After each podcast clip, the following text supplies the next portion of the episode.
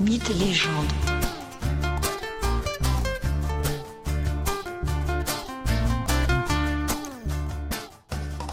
Bonjour à tous et bienvenue pour un nouvel épisode de Mythes et légendes.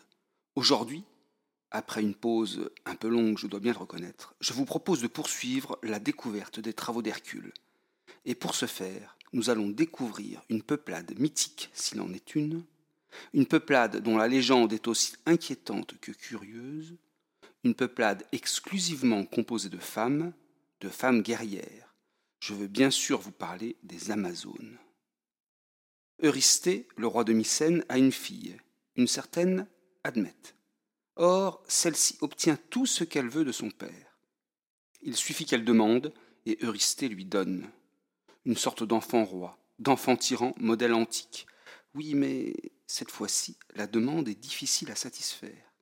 En effet, Admète exige de son père que celui-ci lui remette la ceinture d'or qu'Hippolyté, la reine des Amazones, porte. Eurysthée a beau aimer sa fille, l'objet est d'autant plus inaccessible que le peuple des Amazones vit loin de Mycène, en Bithynie, non loin de la mer Noire, côté de l'actuelle Turquie. Pour rappel, Mycène est située dans le Péloponnèse, c'est-à-dire au sud de la Grèce. Oui, la Bithynie est éloignée. Le principal problème n'est cependant pas la distance, non. Le vrai problème est la puissance terrible et le caractère si belliqueux de la propriétaire. Hippolyté est une redoutable guerrière.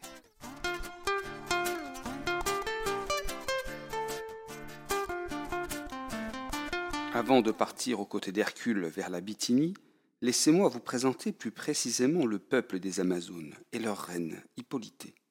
Seules des femmes, en effet, composent ce puissant peuple. Comment cela se fait-il? Rien de plus simple. À l'issue de l'accouplement, les hommes sont purement et simplement tués de véritables veuves noires, ces Amazones. Reste que tous les enfants ne sont pas des filles, qu'à cela ne tienne. Les nouveau-nés mâles sont eux aussi passés au fil de l'épée. Les filles sont nourries au sein, au seul sein que gardent les adultes. En effet, les Amazones ont pour tradition de se trancher le sein droit afin de manier avec plus de dextérité l'arc et l'épée. La reine des Amazones, Hippolyté, n'est pas commode. Il faut dire qu'elle a de qui tenir. Son père n'est autre que le si violent dieu Arès, amant brutal d'Aphrodite. Sa fameuse ceinture d'or est un cadeau paternel.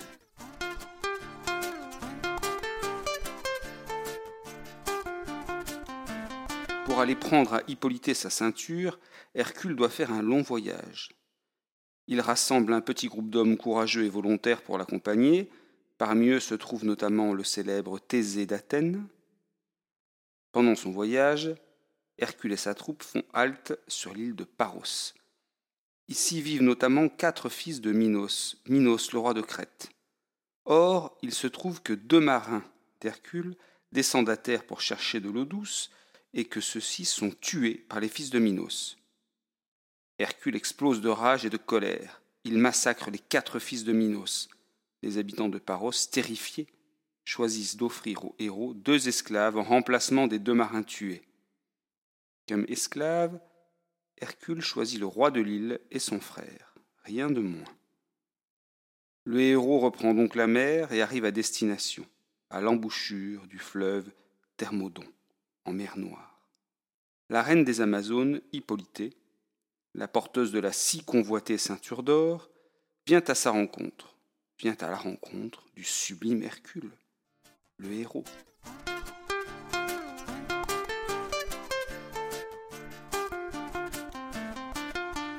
L'Amazone tombe alors littéralement follement amoureuse du bel Hercule, et s'apprête ainsi à lui remettre sa ceinture d'or sans aucune violence, comme un cadeau, comme une preuve de son amour. L'aventure pourrait ainsi s'en arrêter là. Mais ce serait sans compter l'intervention belliqueuse de l'épouse de Zeus, la terrible Héra. Celle-ci, déguisée en Amazone, fait courir la rumeur qu'Hercule va enlever leur reine. Toutes, armées de javelots, de lances et d'arcs, décident alors d'attaquer le navire grec. Les Amazones pénètrent dans les pièces où Hercule et Hippolyté sont en train de discuter. Elles lancent leurs javelots en direction du héros. La reine des Amazones s'interpose et tente ainsi de protéger Hercule. Elle reçoit un javelot mortel lancé par une guerrière de son propre peuple. Hippolyté s'effondre au sol, empalée. Juste avant de passer de vie à trépas, elle demande d'un faible souffle au héros qu'il prenne sa ceinture en souvenir d'elle.